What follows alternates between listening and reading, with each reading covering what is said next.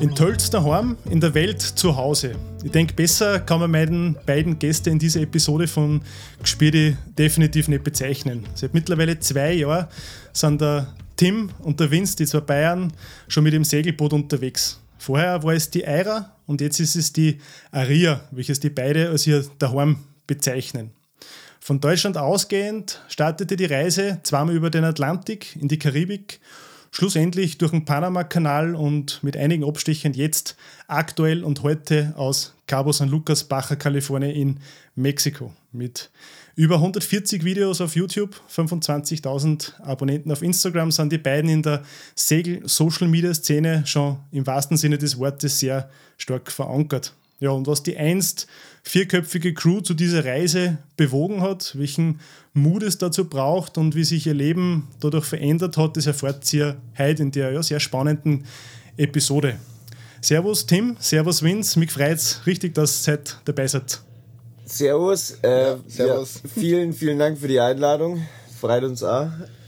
Und äh, ja, genau, wir hoffen, wir können äh, heute so ein bisschen bisschen was von uns erzählen. Hoffentlich ist äh, ja, ein bisschen was Spannendes dabei.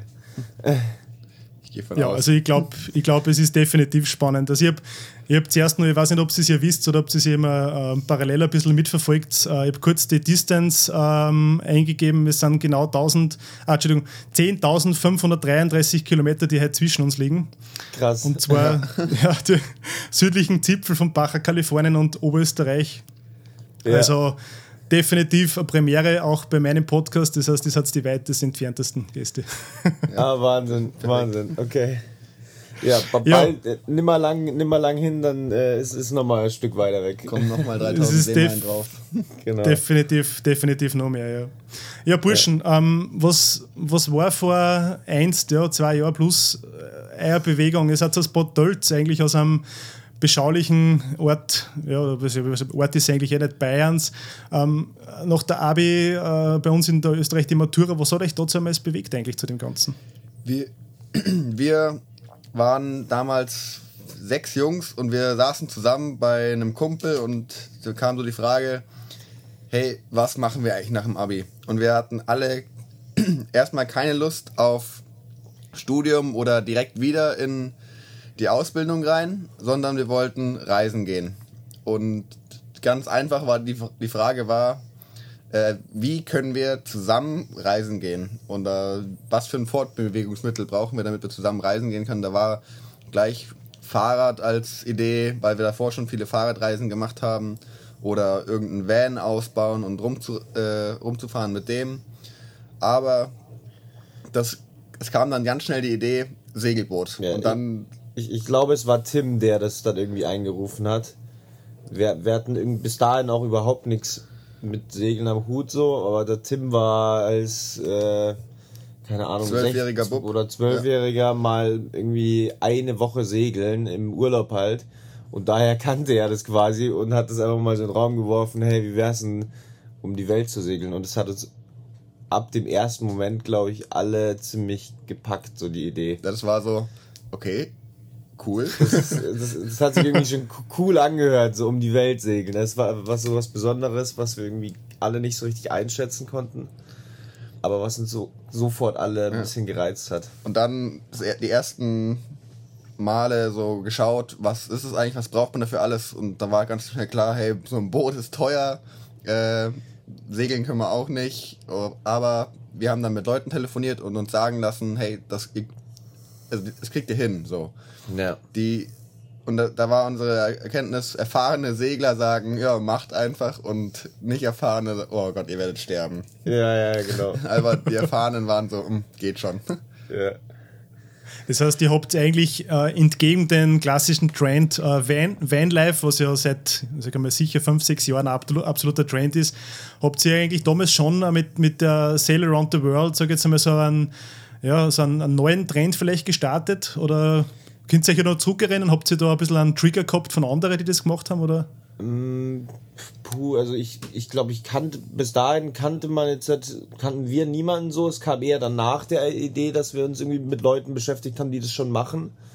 Aber wir, wir haben einfach, ähm, ja, irgendwie, also genau, es ist ja so ein bisschen Vanlife auf dem Wasser und äh, ich weiß nicht, es hat, es hat uns, glaube ich, was uns dann so gereizt hat, zu segeln und eben nicht Vanlife zu machen, war so dieses, dass man was Neues, was komplett Neues macht, was man eben noch gar nicht, äh, noch gar nicht kann auch so und was wir halt auch noch nicht so kennen, so Leben auf dem Wasser und irgendwie segeln lernen und irgendwie diese neue Art der Fortbewegung kennenlernen und das ja, wir haben auch dieses, diese nachvollziehbare Geschwindigkeit hat uns irgendwie gereizt, dass man eigentlich relativ langsam unterwegs ist, ähm, aber doch halt riesige Strecken zurücklegt. Also man ist halt dann für mehrere Wochen auf dem Meer ähm, und ist in so einer Geschwindigkeit unterwegs, wo man nebenher joggen könnte. Und das macht das Segeln halt ganz, ganz besonders. Mhm, ja. Das heißt, ihr habt diese, diese, diese Reisegeschwindigkeit, sage ich jetzt einmal, die kennt ihr natürlich auch vom ja, das Radfahren vielleicht oder einfach dieses, dieses Slow Travel, was, was ja immer ja. populärer wird, war für euch, für euch das Segelboot ähm, oder, ist, oder ist der erste Punkt gewesen, der euch damals eigentlich gekommen ist. Ja, okay, cool. Ja, ja, ja. ja. Und ihr habt damals, ihr wart sechs Jungs, das habe ich zum Beispiel gar nicht gewusst. Ich ja, glaub, die, ganz, okay. die ersten zwei sind noch vor Bootskauf quasi ausgestiegen. Genau. Das war, war ganz schnell klar, uh, ja. Aber es ist, es ist ja okay, weil es ist, war eine große Sache. Und dann, wir sind dann zu viert reingeschattet. Und vier war auch die perfekte Anzahl. Also, genau. Dass wir waren, die Eira war voll ausgelastet. Das wäre zu Ich wollte gerade sagen, die, ja. Die, die Eira, die Eira habt ihr natürlich dementsprechend was wahrscheinlich dann ausgewählt oder von der Größe her. Ja, es ging, es ging dann so los, dass wir halt nach Booten irgendwie gesucht haben und dann sind wir eines Tages ähm, sind wir haben alle irgendwie zusammen nach Fehmarn da hochgedüst und haben dann eben die Eira da besichtigt und äh, sind auch gleich in, in ein Fettnäpfchen getreten, weil wir mitten in der Nacht um 4 Uhr oder sowas angekommen sind in Fehmarn Ort und sind gleich durch den Hafen gelatscht und haben sie gesucht und äh, standen, dann, standen dann vor dem Boot und äh, da war so, ja, wir müssen jetzt da drauf gehen. Genau, wir, wir, wir waren so, ich weiß nicht, was uns getrieben hat, aber wir waren auf jeden Fall sehr, sehr euphorisiert und so, ja, komm, wir müssen da jetzt kurz drauf gehen, wir müssen uns das kurz schon mal anschauen. Das war mitten in der Nacht. Und dann stehen wir alle auf dem Boot drauf um 4 Uhr früh und auf einmal und, und reden irgendwie schon so, äh, wie wir jetzt das Boot gut verhandeln oder so. Am nächsten Tag noch keine Ahnung von irgendwas. Und, okay. äh, und dann äh, auf einmal geht die Luke auf und der Eigner steht da und hat auf dem ah, okay. Boot schon die Nacht über äh, geschlafen. Okay, ähm, und, ihr habt schon, okay. und wir waren schon auf dem Boot drauf. Also eine super unangenehme Situation. Der war aber sau, sau nett und hat uns dann, gab dann gleich einen Tee, ja. Tee und Kaffee eingeladen. Also. Okay, okay, ja, cool. cool. Von dem hat er die Situation gerettet. Okay, ja, cool. Das heißt, diese, äh, wenn du das sehr angesprochen, diese, diese Euphorie, ähm, würdest, du, würdest du behaupten, dass das schon ein Teil davon ist, der euch eigentlich von Anfang an wirklich getrieben hat? Weil natürlich, jetzt sprengen da zwei von den sechs schon mal ab. Äh, Tom ja. und Michi sind ja dann später irgendwann einmal, das haben wir dann eh noch äh, weg, weggegangen, sage ich jetzt einmal. Ja. Und ist, ist es schon auch diese Euphorie, die, oder diese, diese, diese Abenteuerlust, die euch zwei wahrscheinlich da immer noch dran hält, oder? Ähm, auf, je, auf jeden Fall. Also wir, wir ja, es ist, es ist schwierig so genau zu identifizieren, warum wir das jetzt machen, aber ich glaube, wir machen einfach verdammt gerne das, was wir tun und äh, also, dass wir diese Möglichkeit bekommen haben und äh, das immer noch machen können, ist für uns Grund genug, das nicht aufzuhören, weil es eine mega geile Chance ist so.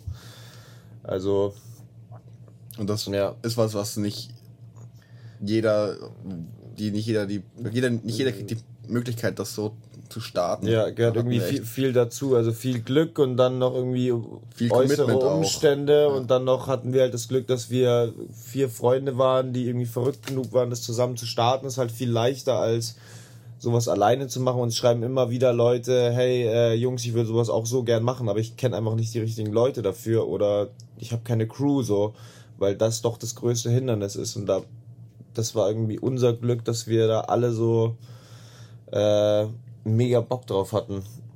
Und dann zu viert so eine Idee zu starten, ist halt viel leichter als äh, vielleicht nur zu zweit oder sogar ganz alleine. Das macht das Ganze schon mal viel schwieriger. Ja, das glaube ich. Hat, ich, ich kenne jetzt, ich kenne persönlich nur die, das, die, ich, meine, ich wohne zwar direkt am Wasser in Österreich, kenne es nur vom Binnensegeln, habe mhm. zweimal einen Turn gemacht jetzt in, im Mittelmeer ähm, und äh, es genügt, es genügt ja schon mal zwei oder drei Wochen, dass man im Wasser ist mit den, mit den Leuten, die man vielleicht vorher, sage jetzt einmal so alle zwei Wochen sieht und dann hat man es jeden Tag an Bord. Das ist natürlich äh, ein anderes, ganz anderes Leben. Ja. Richtig, ja. ja. Das, das, ja das ist, das ist sicherlich ein Thema. Wie hat, wie hat die Reise oder ja, die Reise von Anfang an eure Crew, beziehungsweise nicht nur die Crew, sondern die Freundschaft ja auch ähm, beeinflusst? Ähm, waren da, welche Entscheidungen waren da notwendig? Ähm, ja. Also wir, wir kannten uns davor ja schon sau gut. Wir waren schon wochenlang aufeinander gehockt auf anderen Reisen mit dem Fahrrad oder mit dem Van.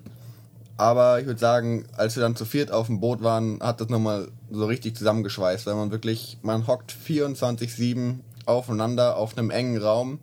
Aber es war auch einfach eine coole, es war wie eine WG-Zeit. Es war sau lustig. Ja, es, ja. War einfach, es war immer eine gute Stimmung an Bord. Wir hatten eigentlich eine Mordsgaudi.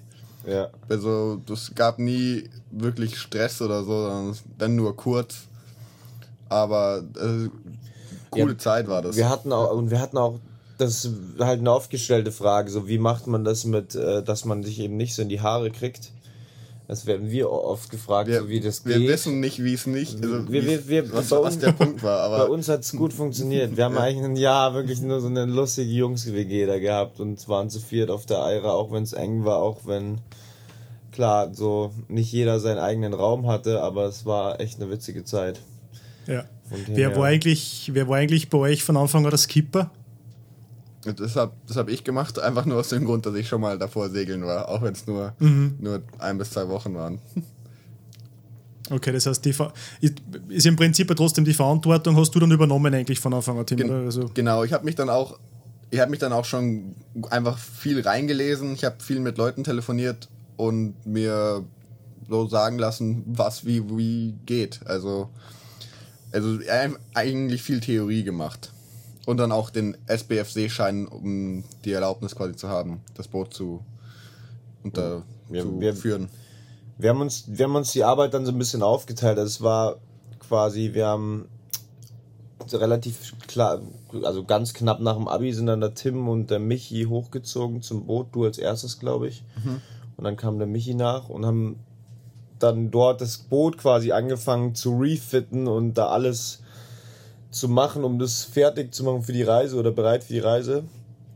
Und da Tom und ich waren quasi noch in Bayern und wir haben halt gearbeitet und Geld verdient und so war unsere so war unsere Arbeitsaufteilung und dann haben Michi und Tim auch den Schein gemacht und Tom und ich hatten eigentlich wirklich überhaupt keine Ahnung von Segeln dann bis zum Start. Also das war dann so, Michi und Tim, die uns dann daran so ein bisschen rangeführt haben, weil die halt sich schon damit beschäftigt haben und ja. Ja, cool. Also es hat eigentlich gestartet als, als, als, als lockere Runde, sagen wir mal, als Turn, wie man es wie jetzt so kennt. Also ein bisschen Urlaubsfeeling. Hat's das, also war das am Anfang so eine Art Urlaubsfeeling, ist das irgendwann einmal dann anders worden, wo das schon dann konkret war, so wir sind jetzt definitiv, laut Plan zumindest, drei Jahre unterwegs? Also es war von Anfang an, die Zeit war schon ziemlich fix. Und ich würde es ich würd's eher ehrlich nicht so mit Urlaub äh, weil wir äh, vergleichen, weil wir hatten am Anfang echt eine Scheißzeit auf, auf der Nordsee. wir, also wir, Anfang war, wir, war nicht so Urlaub, der kam dann danach. Genau, der kam dann in der Karibik war dann Urlaub. Das war dann, das war dann angenehm. Aber am Anfang hatten wir Scheißwetter. Äh, immer Probleme mit dem Motor. Wir hatten noch nicht so Plan, wie es Segeln funktioniert, also haben wir dann noch nicht alles richtig gemacht. Es ist viel kaputt gegangen. Äh, wir hatten schlaflose lange Nächte. Und ja, wir sind, also der Start war 20. September 2018. Also in Herbst. Oben in der Nordsee. Also das ist da auch kalt und äh, ja, wir, ja windig und viel Welle und also das ein, war nicht der perfekte Startzeitpunkt. Wir standen morgens im Boot drin und konnten unseren Atem sehen so und Okay, okay. Ja, definitiv kein Urlaubsfeeling, das stimmt ja. Okay. Aber das, ja, das kam dann so, ich würde sagen, also ich war, ich bin ein bisschen nachgekommen, ich musste noch meinen Führerschein daheim machen, darum bin ich quasi, wie viele Wochen, drei, vier Wochen nachgekommen ja. oder so. Ich habe da noch ein bisschen länger gearbeitet und bin dann gekommen. Und ich bin zur, nach Brest zur Biskaya-Überfahrt äh, gestiegen. Zugestiegen und das war, habt ihr glaube ich auch gesagt, das war das erste Mal dann so eine richtig entspannte Etappe. Ja. Das, das war das erste Mal so, ähm, oberkörperfrei an Deck stehen, es ist warm, wir hatten einen coolen Wind und ja, man hat so langsam gemerkt, jetzt geht's rasant in Süden. Und das hat auch verdammt, da kann ich mich noch gut dran erinnern, diese Überfahrt. Also die hat richtig Spaß gemacht, da uns äh, ja, also ich glaube, da, da waren wir sehr viel am Lachen ja. irgendwie, weil es so, da war auf einmal so, okay, wir machen jetzt eine dreitägige Überfahrt. Es war halt drei Tage am Stück segeln, also schon eine ganze Ecke. Für damals, uns, das war die längste Überfahrt damals. Ja. Und ähm, ja, da ging es halt dann so richtig weg aus dem uns bekannten Teilen mhm. von Europa. Das, das, war ein wichtiger Schritt, das über die Biskaya zu schaffen. Ja. Okay, ist das, ist das äh, die, die, die sogenannte Barfußroute? Wo, wo, wo fängt eigentlich die dann an? Ähm, die fängt, würde ich sagen, auf den Kanaren an. Äh, die, also die Barfußroute ist ja quasi die Route einmal um die Welt am Äquator entlang. Ähm, und wo wir, die, die wir jetzt ja auch verlassen haben. Also wir sind ja jetzt gerade in Mexiko und haben diese Barfußroute quasi verlassen. Die geht wirklich einmal direkt um den Äquator, nur mit Ausnahme einmal, dass man um Afrika rumsegelt, wenn man wirklich ganz rumsegelt. Mhm, so. mhm, verstehe, ja, okay. Ja. Das heißt, die Reise hat euch dann im Prinzip runtergeführt, also bei der ersten Atlantiküberquerung von den Kanaren dann eigentlich los ähm, zu, zu viert in die, in die Karibik. Das war so eure größte erste Etappe dann, oder? Genau, das war so der erste wirklich, die erste wirkliche Feuerprobe. Ähm, und danach, davor, ums so zu, zu, zu, vergleichen. Unsere Eltern waren davor immer noch so ein bisschen, geht's euch gut? Wo seid ihr? Äh, passt alles. Und nach der Atlantiküberquerung war so, ja, kriegt es schon hin, passt schon. Jetzt hat jetzt also, weg. genau, das war so unser. Ja, und da war dann so ein endgültiges Vertrauen da. Also ja, kriegt mhm. hin. Ja. Wir sind natürlich auch schon die, die Monate davor, also bis man da von, von oben Nordsee runter segelt nach Kanaren, da, da vergeht ja eine ganz schöne Zeit. Also bis dahin hatten wir dann schon viele Seemeilen drauf und viele Segeltage und auch längere Etappen. Äh, aber dieser letzte, dieser große Sprung über den Atlantik, auch wenn der eigentlich so sehr entspannt war, äh, war trotzdem für unsere Eltern so der Beweis, okay, die schaffen das schon irgendwie. Die Jungs haben es drauf. okay. War, ab da war Vertrauen da, ja. Mhm.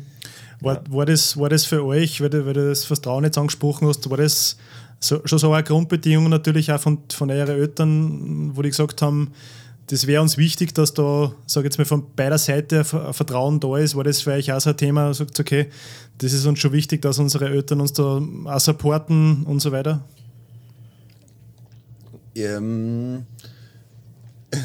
ja, wir haben, also war, wir, wir hatten irgendwie ziemlich Glück. Also die haben eigentlich uns jetzt nie richtig versucht davon abzuhalten.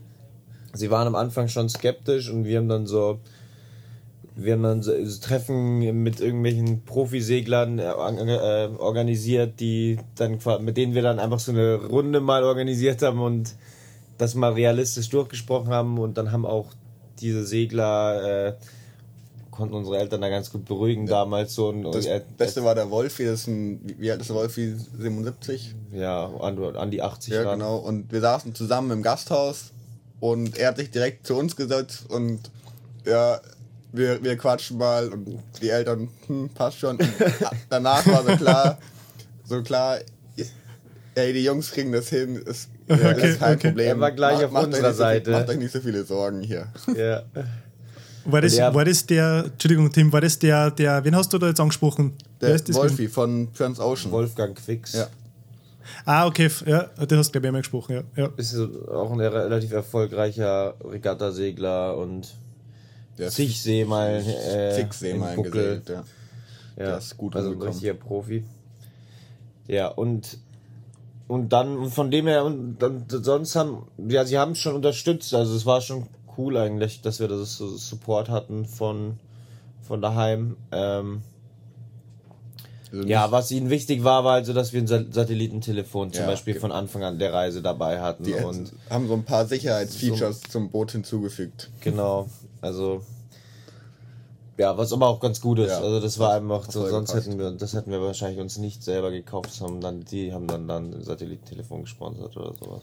Weiß ich. Oder haben das, das, das Nee. Nee. Oh, nee, nee. nee. nee. Haben sie nicht. Aber es war okay. Es war die Bedingung, dass wir es kaufen. Okay, okay. Ähm, ähm, ja. Und von dem her, und mittlerweile ist es eigentlich überhaupt kein Thema mehr, dass da kein Vertrauen mehr da ist oder kein Vertrauen da ist, sondern die wissen, dass wir wissen, was wir machen. Das, das was ihr macht, ja. Na gut, nach zwei, ja. nach zwei Jahren, nach so langer Zeit habt ihr derartig viel Erfahrung schon sammeln können, wo ich, wo ich, nicht, wo ich mir auch nicht vorstellen kann, dass jemals so viel Erfahrung oder so viel, vor allem wichtige Erfahrung in der Praxis vor allem äh, jemals wer sammeln kann. Auf da, es ist aufs Leben gesehen, also, ist, ist ja das unbeschreiblich. Meine Mom gibt mir immer noch regelmäßig Tipps. okay. Da, da kommt immer noch was reingetrudelt die ganze Zeit.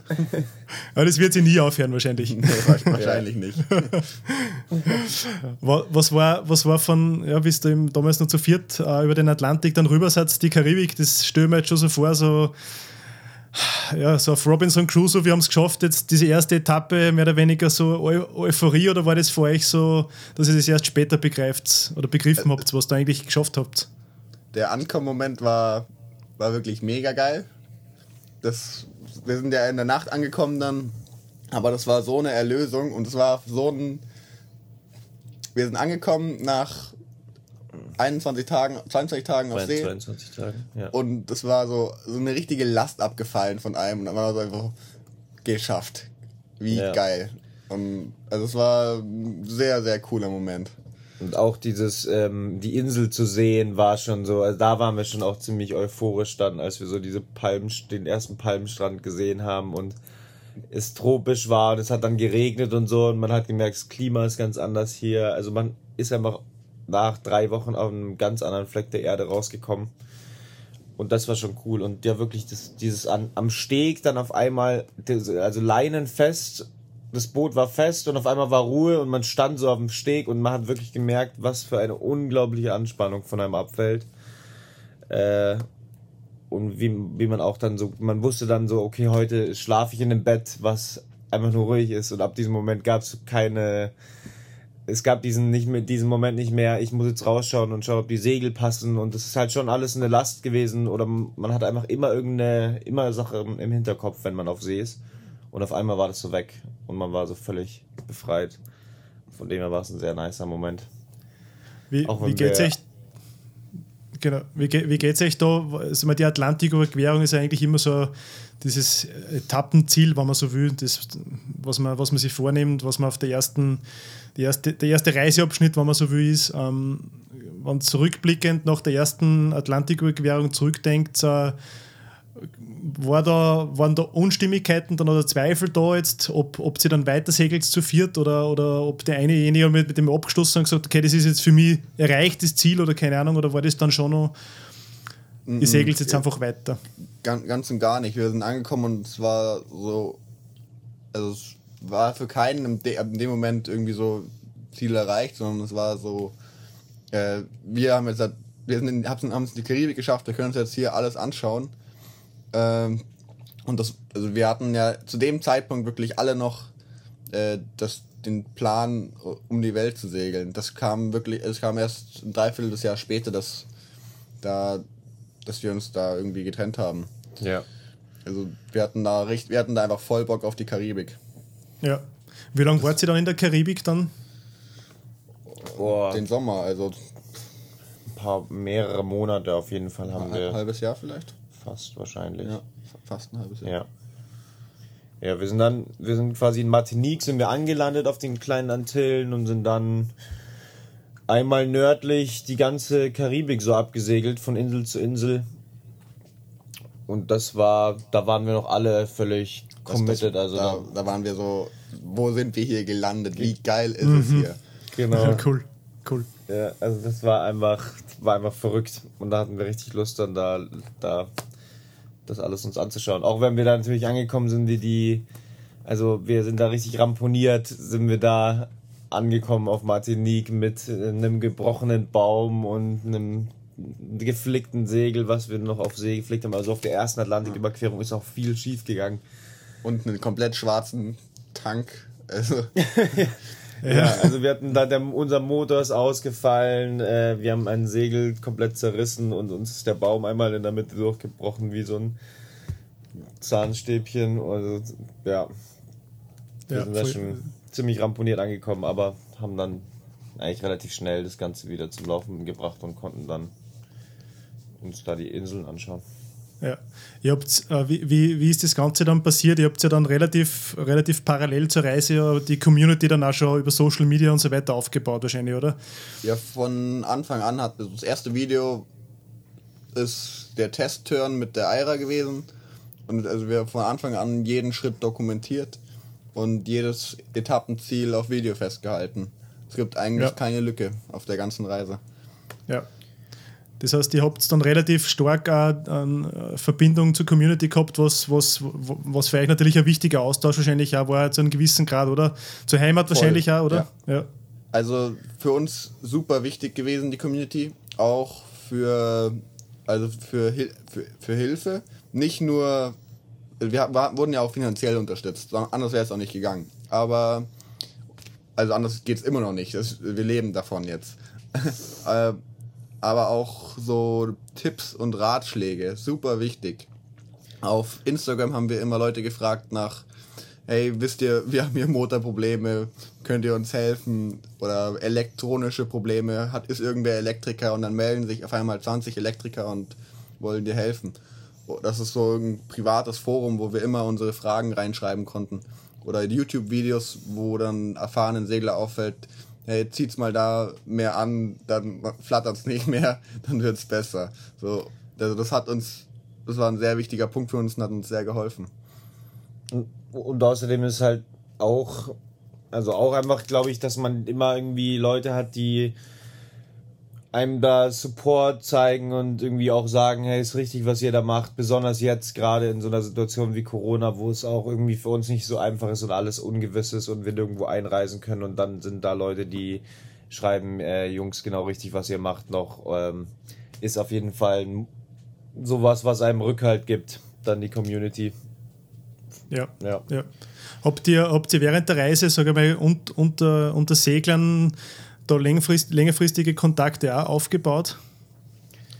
Boah, äh, na, oh. eigentlich, eigentlich nicht. Mit den Tulas haben wir, ja. haben wir ein bisschen. Kontakt. Aber unter, also, was man halt sagen muss, wir sind immer noch die jüngsten Segler, die wir je getroffen haben. Äh, okay. Wir haben ein, das die, oder ja, die, äh, beziehungsweise die jüngsten, die wir getroffen haben, sind ein paar Franzosen gewesen in der Karibik. Äh, die 27. waren so 27 ja. oder so. Aber Segeln und diese Weltumsegelung ist wirklich, das machen hauptsächlich Leute nach ihrer Arbeitskarriere. Äh, von dem her, ja. Könnte man mal ein bisschen mehr etablieren, dass, dass das auch jüngere Leute die, die, die, machen, die, die jungen Leute müssen da mal ran, ja. Ja, eigentlich, eigentlich spannend. Wie, wie, wie, wie seht ihr jetzt so die, dieses Reisen? Ähm, ja, Segelboot in, in den Zeiten, wie es jetzt ist. Ich meine, ich, ich würde, viele, wie ihr es zuerst schon angesprochen habt, äh, viele haben gesagt, auch bezüglich Corona, ähm, das ist das Beste, was ihr machen könnt. Und ich habe euch, ja, ich werde es natürlich nicht wissen, aber einen Kommentar drunter geschrieben und damals auch geschrieben, dass, dass es definitiv die richtige Entscheidung zur richtigen Zeit, äh, sage jetzt einmal, gefallen wurde. Mhm. Unwissentlich natürlich damals, logischerweise 2018 oder davor. Aber wie, wie, inwieweit beeinflusst euch Corona jetzt tatsächlich auf eurer Reise? Also schon stark. Sehr stark, ja. ja. Wir, wir, müssen eigentlich unsere also richten unsere ganzen Pläne schon danach aus. Also für, für, uns hat für uns hat Corona so begonnen in Curacao in der Karibik, das ist ähm, eine kleine Insel vor der Küste Venezuelas. Venezuelas. Ähm, und wir sind dort angekommen nach zwei Wochen eigentlich relativ off-grid, also auch meist ohne Internet. Das heißt, wir hatten so zwei Wochen keinerlei News und waren nicht so auf dem aktuellen Stand. Und hatten damals auch noch zwei Mitseglerinnen dabei und sind quasi auf Curacao angekommen.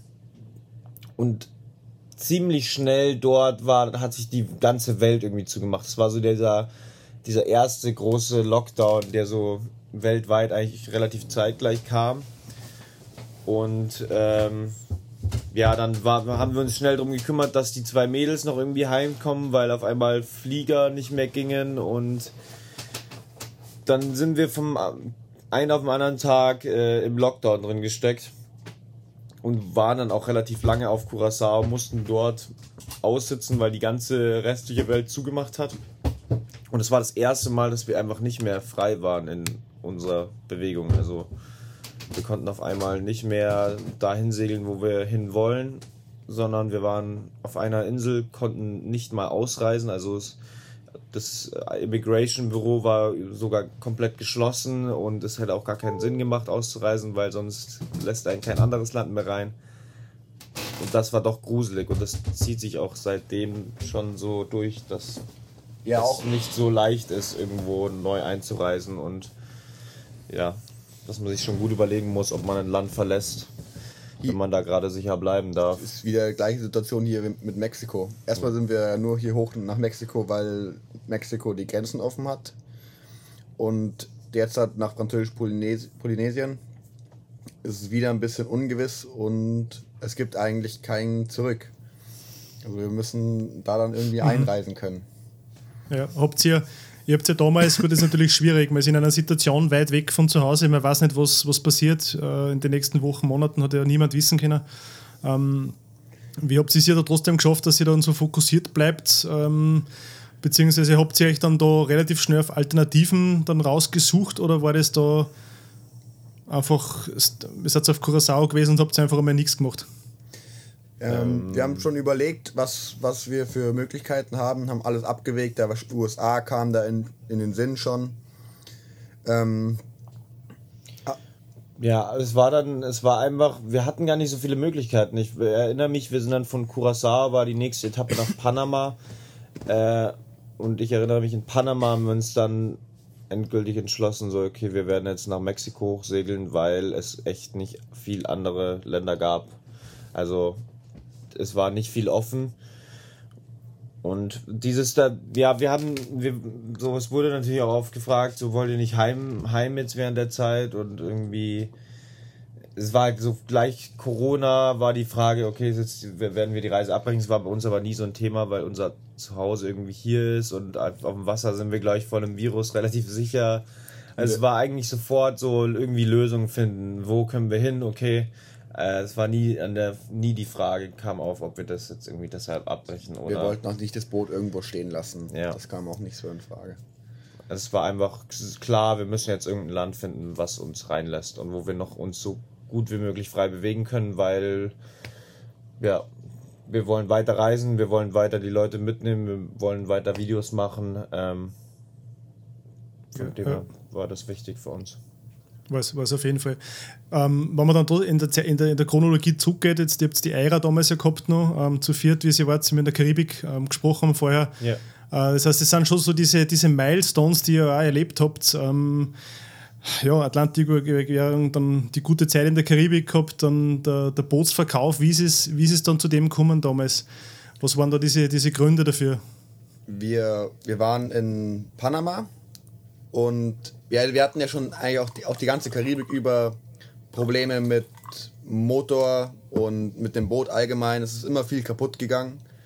Und wir waren dann in der Karibik und äh, in Panama und dann kam die äh, E-Mail rein von einem Zuschauer. Hey, ich habe ein, ein, Boot. Ich bin zu alt zum Segeln auch. Äh, hier ist mein Angebot.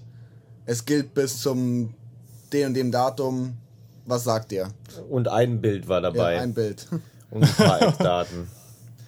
und da, also wir hatten ein paar Minuten später hatten wir die Eira im Internet inseriert und war so klar, wenn das Angebot stimmt, dann machen wir das. Dann, dann verkaufen wir die Eira, äh, kaufen das Boot, die Aria hier, äh, fliegen zurück und starten die ganze Tour von neu.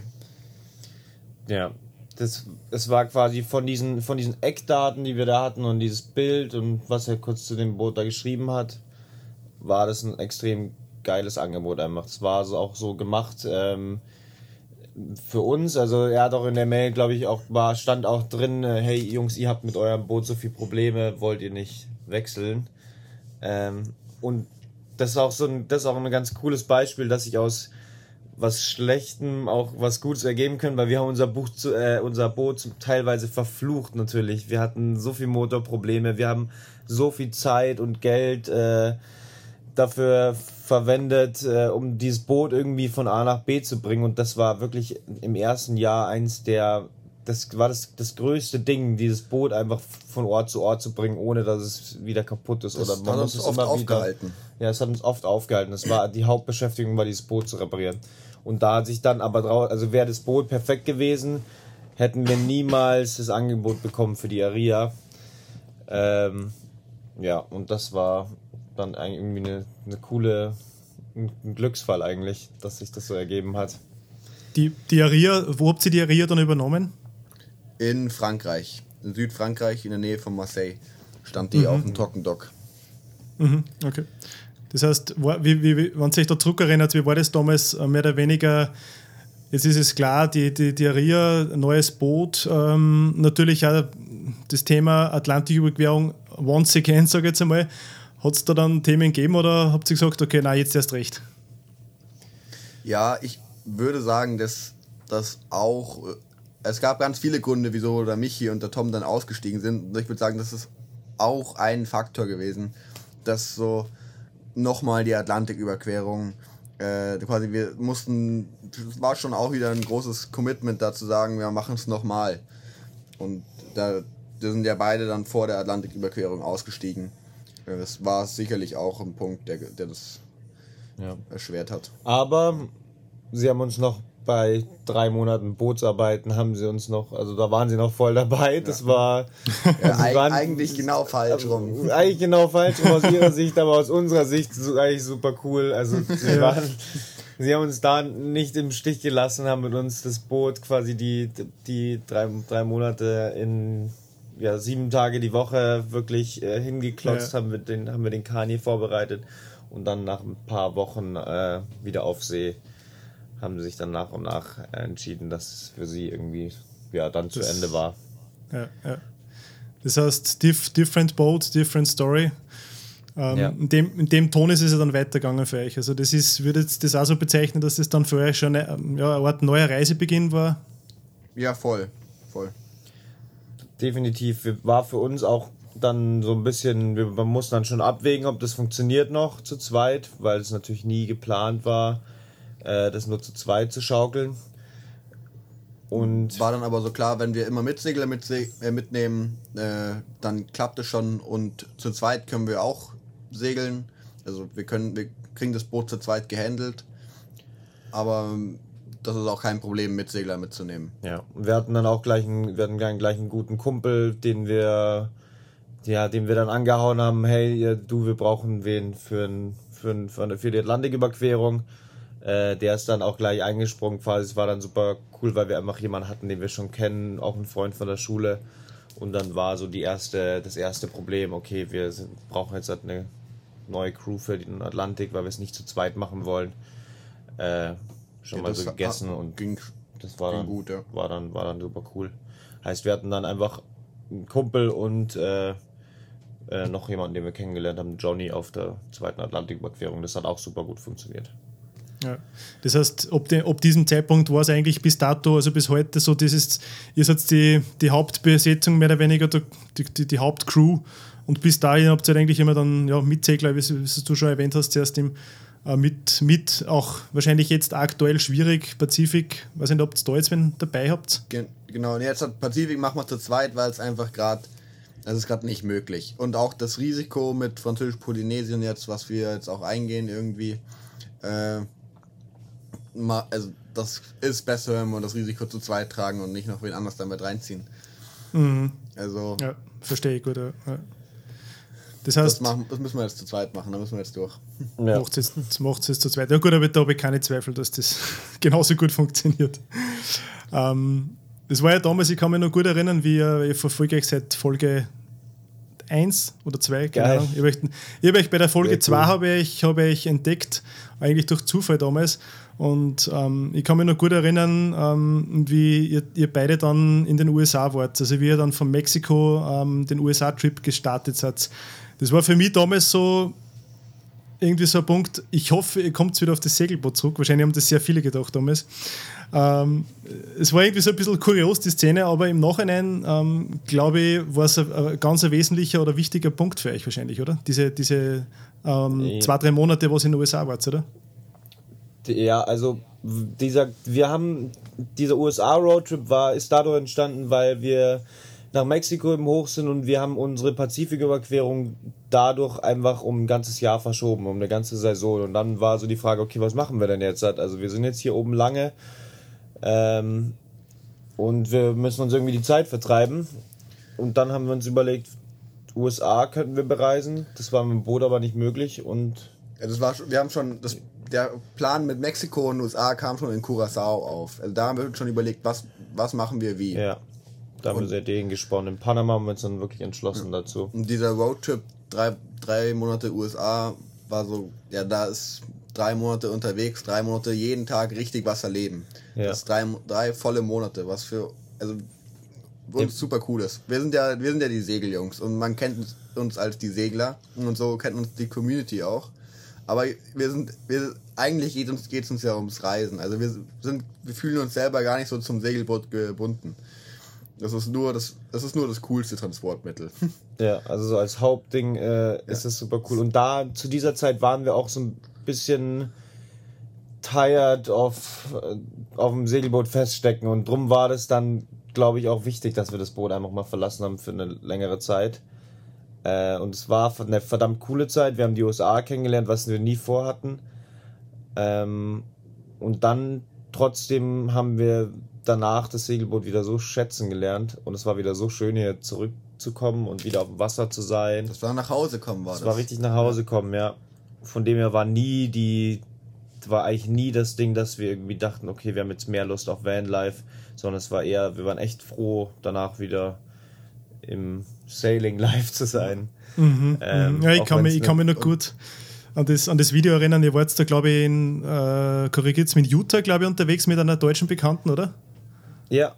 Das war, genau. glaube ich, so diese letzten Tage vom Roadtrip und ich kann mich noch gut an das Video erinnern, weil es war so richtig, ja, so Goosebumps. Ich habe dann so, so, einen, so einen Trailer, glaube ich, noch gemacht, wenn ich mich zurück erinnere.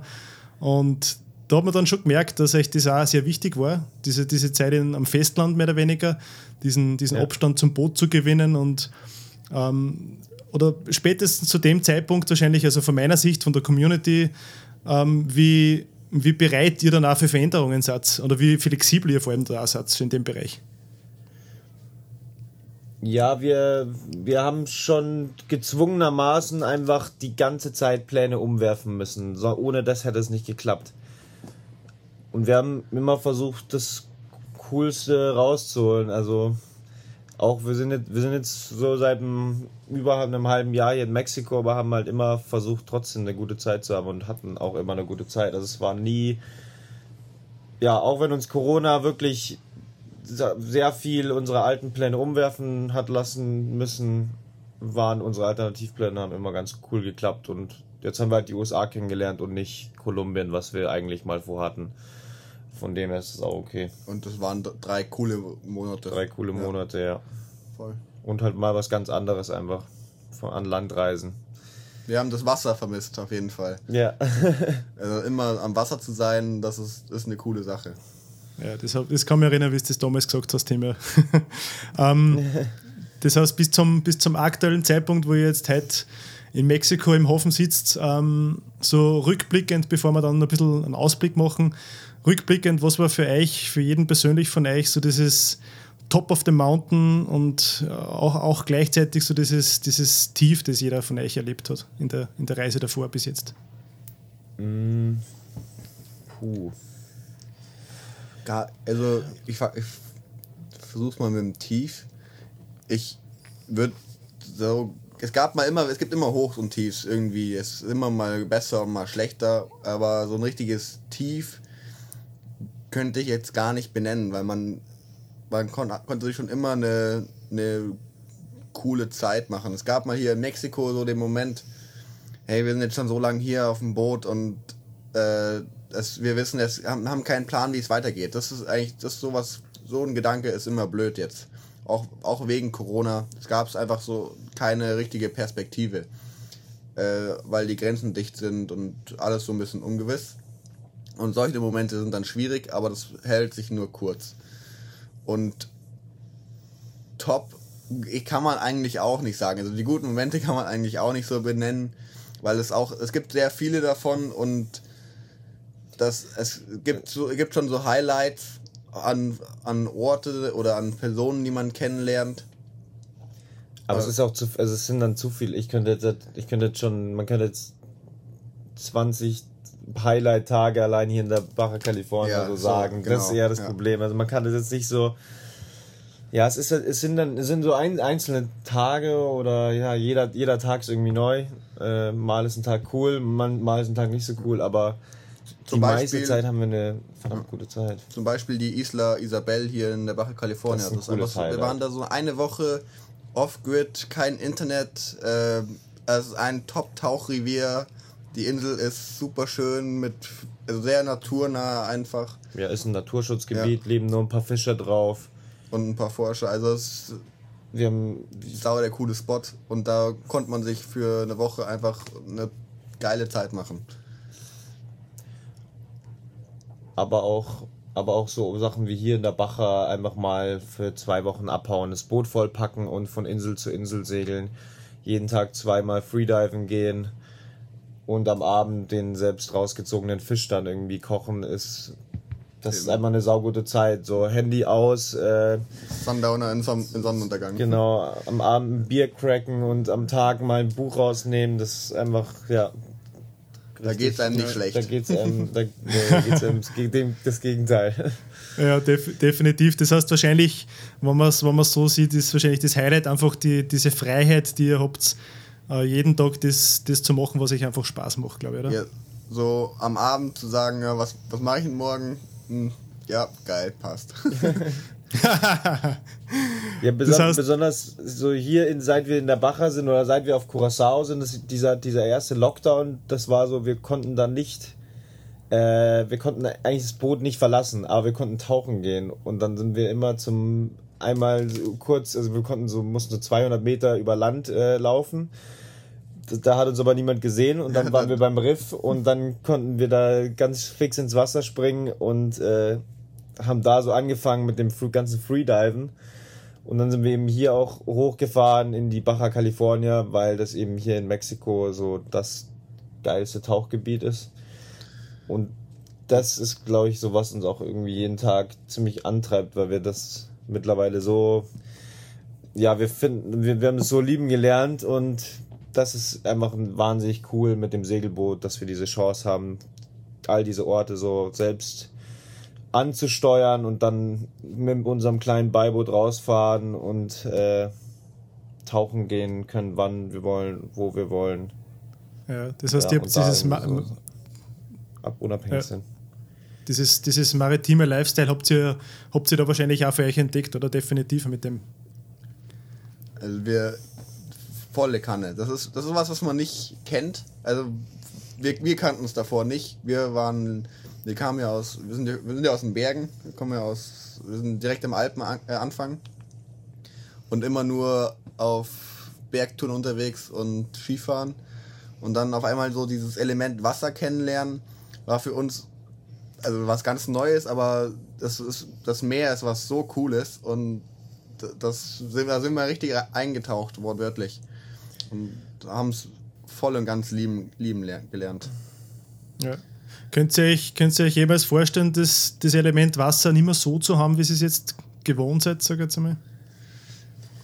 Ja, doch. Also ich werde auf jeden Fall danach, nach der Segeltour, wie, ich will mal in einer Stadt leben. So, das habe ich mir mal ich mir gesagt. Ich will, mhm. auch wenn es jetzt ein. Kann ja auch am Meer sein. Ja, kann auch am Meer sein. Aber auch dieser, dieser starke Kontrast von dem Leben jetzt hat gerade zu zum Leben in einer WG in der Stadt. Ja. vielleicht sage ich, ey, nach zwei Wochen, ey, was ein Scheiß. Und ich muss, ich muss hier raus, aber vielleicht finde ich es auch cool. Ja. Also das, das würde ich dann einfach gern sehen. Ich glaube trotzdem, dass, ja, ich kann natürlich nur für mich sprechen, aber ich glaube trotzdem, dass wir beide ziemlich gebrandmarkt sind in dem so, dass wir oh, ja, doch, mit dieser ganzen Fall. Meeressache und dass wir auch unser Leben lang nicht mehr aufhören werden zu tauchen oder so. Also wenn wir mal, im, also wenn es da halt nur im Urlaub ist mal, aber ich glaube, dass diese ganzen, die Leidenschaft, die man jetzt dafür entwickelt hat, die wird bleiben. Auch wenn man ja, dann cool. nicht mehr jeden Tag am Meer ist und nicht mehr auf dem Meer lebt, aber diese Faszination dafür wird bleiben. Ich glaube, das bleibt cool. für immer. Richtig ja. cool, richtig cool, ja. Ja, aktuell seid ihr ja, wie gesagt, eh eingangs schon erwähnt, Cabo San Lucas. Ähm, yes. Das heißt, ein, groß, ein großer Step steht bevor. Ihr verlasst den, den, den mittelamerikanischen, nordamerikanischen Kontinent jetzt. Ja. Die nächste, wahrscheinlich wohl größte Etappe für euch. Ähm, wo, wohin geht jetzt für euch die Reise und, und was erwartet euch da, glaubt Genau, es, es ist jetzt die größte Etappe. Wir segeln jetzt 3000 Seemeilen nach Französisch-Polynesien. Das ist, im, das ist ein Inselstaat aus hunderten Inseln in der Mitte vom Pazifik. Und das ist so, das ist eigentlich das Traumziel von jedem Weltumsegler. Das ist da, da will man hin. So, das ist das Ziel. Das ist halt die, ja. die Postkarten Südsee. Und wir sind richtig, richtig gespannt.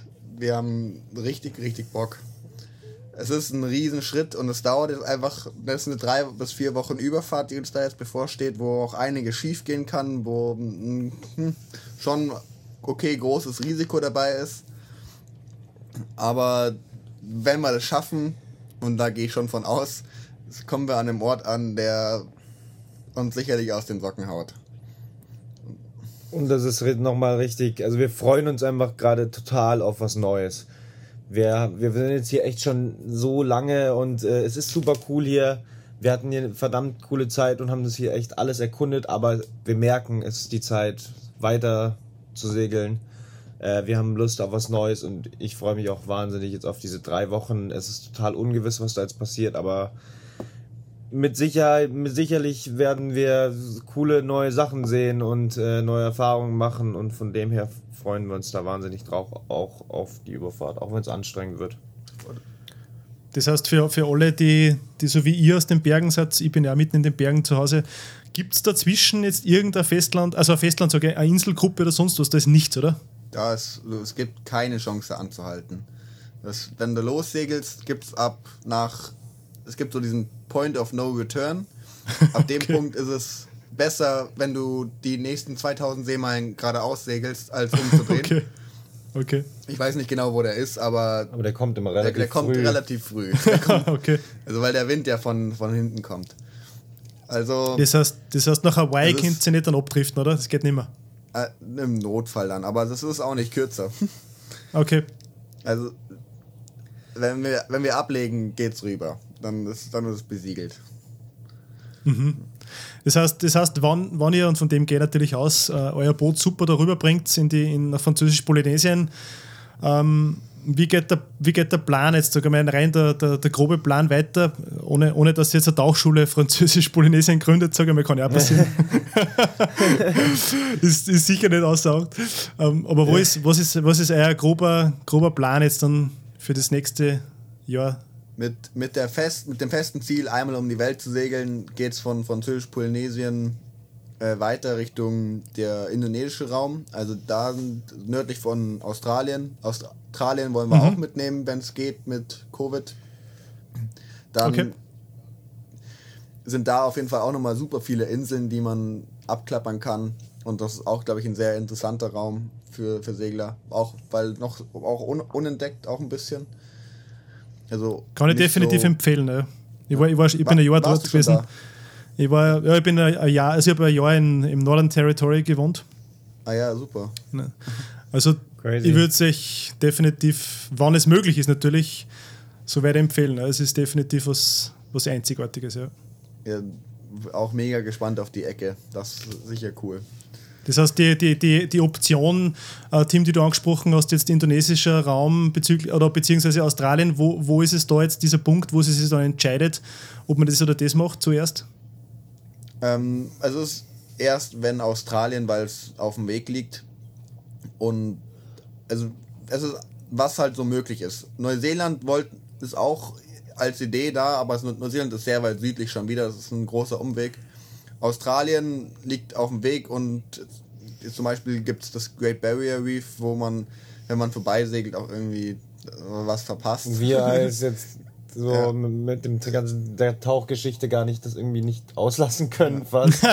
das glaube ich. Und, ähm, und dann das aber es hängt halt wirklich von es hängt immer wir sind halt immer noch vom Covid so abhängig. Also das muss die Pläne werden davon bestimmt so. Wir sind ja ist auch kein Problem, also wir richten uns wenn, danach. Ja. Wenn es möglich ist, segeln wir hin, wenn es nicht, dann lassen wir es aus. Geht's, geht's nicht, ja. ja. Das heißt, die, ja. die, die groben Steps für alle, die jetzt da nicht so bewandert sind in diese Gegend von, von Australien, Indonesien über Ziel, also Endziel Europa dann, was ist, was dieses, was ist da diese grobe, die grobe Route, die da ein Segler verfolgt?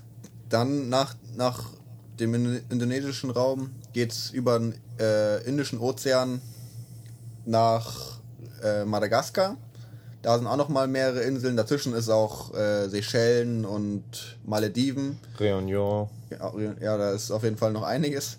Auch coole Orte. Und dann entscheidet sich so ein bisschen, was man macht. Äh, dann ist einmal die Möglichkeit, durch den äh, Suezkanal und das Rote Meer äh, ins Mittelmeer zu, zu segeln oder ähm, um Kap der Guten Hoffnung, also Af Südafrika rum, in den Atlantik wieder und dann ins Mittelmeer, was auf jeden Fall, was viel länger ist, auf jeden Fall nochmal.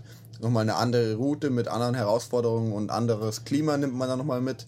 Es geht sehr weit südlich, äh, aber es dauert mit Sicherheit ein paar Monate länger. Mhm. Okay, das heißt, der Kreis, der Kreis würde sich eigentlich auf den Kanaren schließen. Ja, auf den Kanaren schließen oder Mittelmeer.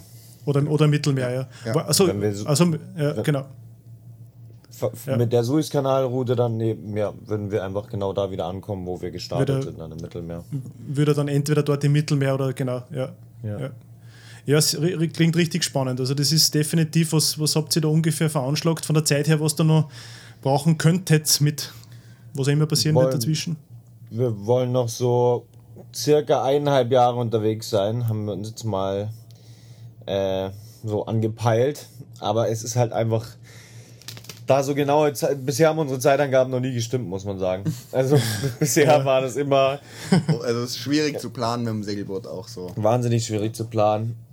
Ja. Aber das ist ein Ziel, was wir, was wir verfolgen können. Und also Ende Sommer, Anfang Herbst 2022 ähm, wieder im Mittelmeer zu landen, ist, denke ich, ein, ein gutes, gutes Ziel. Ja. Ja, ja richtig, richtig, richtig cool. Ja, Jungs, was, was bedeutet es für euch persönlich frei zu sein? Was ist, was ist das, was euch da glücklich macht auf der Reise jetzt da für jeden persönlich? Hm. Fängst du an? Obwohl, was? warte. Ja. Ich, ja, äh, ich glaube, für mich, also für mich ist es einmal dieses, einmal dieses Fortbewegungsmittel Segeln macht viel Freiheit aus, weil, wir durchs, weil man durchs Meer überhaupt keine Begrenzung hat und das Meer auch so ein freier Raum ist. Also auf dem Meer gibt es keine, keine Ahnung, es gibt keine Polizeikontrollen, es gibt niemanden, der dich, dich, der dich eigentlich abhalten will von dem, was du tust. Also man ist einfach immer in der Wildnis, man ist immer in der Natur und kann man segelt Sehr einfach nur in die Gradzahl, wo man hin will. Man also, schmeißt den Anker da, wo man will und wir haben immer unser Zuhause irgendwie dabei.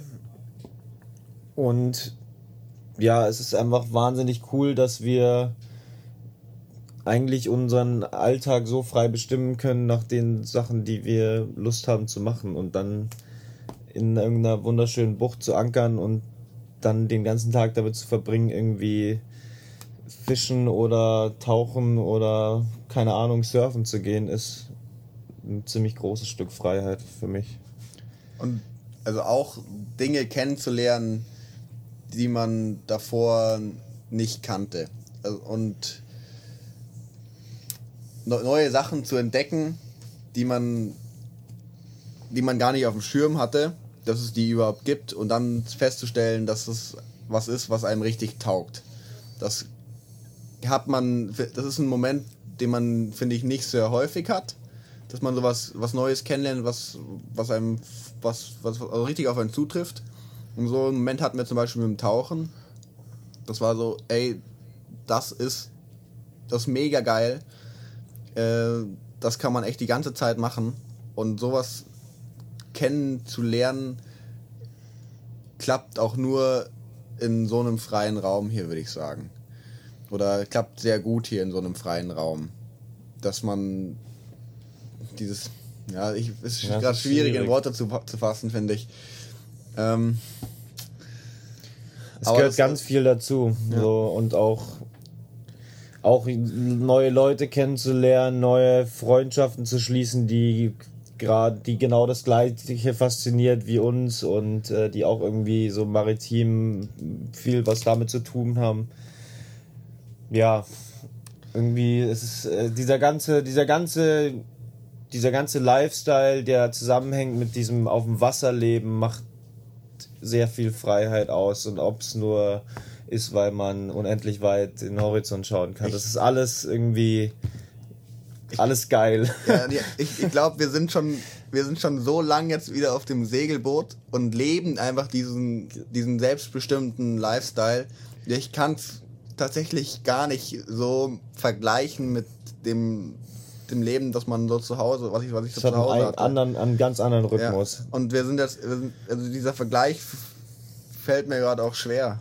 Ja. Also ich würde sagen, allgemein ist das alles, was wir hier machen, hat sehr viel mit Freiheit zu tun. Mhm. Ja. ja.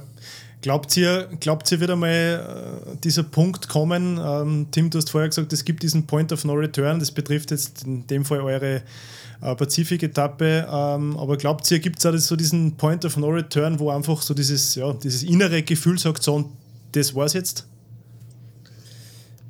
So von mit, mit Segel meinst du mit der Reise jetzt? Ge, oder ge, so genau, so, dies, so, dieser, so dieser innere Abschluss, wo man, wo man so diese innere Zufriedenheit äh, erlangt, wo man sagt, okay, und jetzt, jetzt ist es okay, jetzt, jetzt, jetzt bin ich bereit, nach Hause zu gehen, so, sozusagen.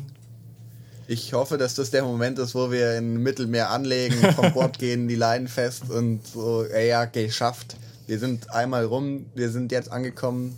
Ich, ich denke auch, dass dieser Ankommen-Moment unglaublich schön ist. Dass das es ist einfach so, es ist dann der Abschluss, wenn man da das Boot vertaut und äh, angekommen ist, nach so einer langen Zeit, die man damit verbracht hat, dieses eine Ziel zu verfolgen, da anzukommen. Dadurch, dass es auch dieses, dadurch, dass diese Route so einmal, wirklich einmal quasi im Äquator entlang um die Welt ist, ist es auch ganz cool, dass es diesen, es gibt ja wirklich diesen klaren, den definierten Punkt von Anfang an, wann die Reise zu Ende ist. Also wenn sich unsere Routen schneiden, dann haben wir es geschafft. So, dann können wir das Boot, machen wir das Boot fest und dann haben wir diese Mission, nenne ich jetzt mal, ich habe Anführungszeichen gemacht, äh, geschafft.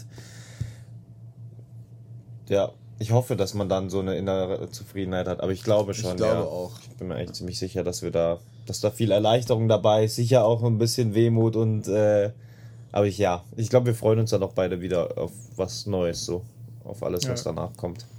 Ja, und im Optimalfall ist es dann definitiv der, der Zeitpunkt im Mittelmeer bei einem, einem schönen Sommer, den man vielleicht noch ausklingen lassen kann in die Richtung.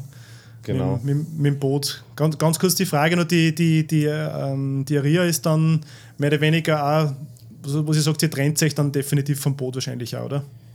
Mhm, das, also für uns so ein Boot, die laufenden Kosten dazu haben, das nur um dann mal ein Wochenende oder ein paar Wochen drauf zu segeln im Jahr, äh, macht keinen Sinn.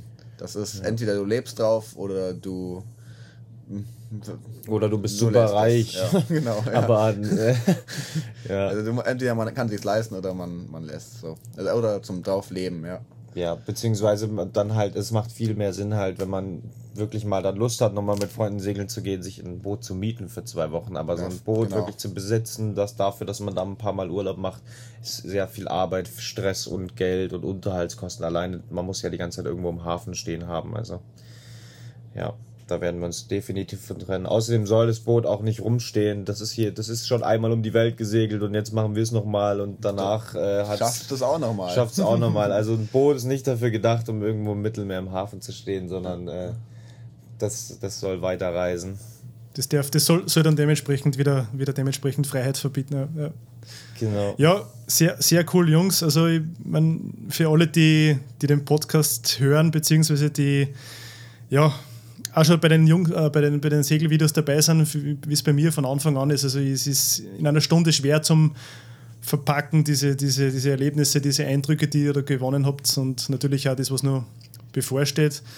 Ähm, ich wünsche euch auf jeden Fall jetzt für die anstehende Pazifik-Etappe wirklich alles Gute, dass gesund yes, bleibt, yes, ja. dass gesund bleibt, vor allem, dass, dass, dass diesen Spaß, dass diese Euphorie erhalten bleibt und ja, von, von Tölz aus die Welt zu erobern, sage ich jetzt einmal. Und ähm, ich finde es richtig cool, was ihr macht. Ähm, da gibt es sicher einige, die das ähm, bekräftigen würden. Und in diesem Sinne, ja, ähm, für alle, die die Videos noch nicht kennen, ähm, vielleicht gebt es mal kurz eure Kanäle. Ich verlinke es euch dann äh, in der Podcast-Beschreibung sowieso nochmal, aber vielleicht kurz von eurer Seite noch. Se ist einfach überall Segeljungs. Das ist auf Webseite segeljungs.de, Instagram Segeljungs, YouTube Segeljungs. Genau, äh, ist relativ easy. Findet man uns überall. Ja, cool. Also, vielen Dank, der hat mega Gaudi gemacht. Ist, ist ja ganz anderes Format mal, ist ganz ja. neu irgendwie. Äh, aber ich glaube, es sind viele, wir haben so viele Sachen auch, die wir so noch nicht irgendwie, die noch nicht auftauchen in ja. irgendeiner Form. Also hat sehr Bock gemacht. Wenn dir die aktuelle Episode gefallen hat, dann würde es mich freuen, wenn du beim nächsten Mal wieder dabei bist. An alle Apple-User da draußen könnt ihr mir gerne eine Rezension auf Apple Podcasts da lassen. Alle aktuellen Infos zum Podcast sind auf meiner Instagram-Seite gespiri der Podcast zu finden. Und wer mehr zu meiner Person wissen will, kann mich gerne auf www.purefilms.co besuchen. Gute Zeit und bis zum nächsten Mal bei Gspiri.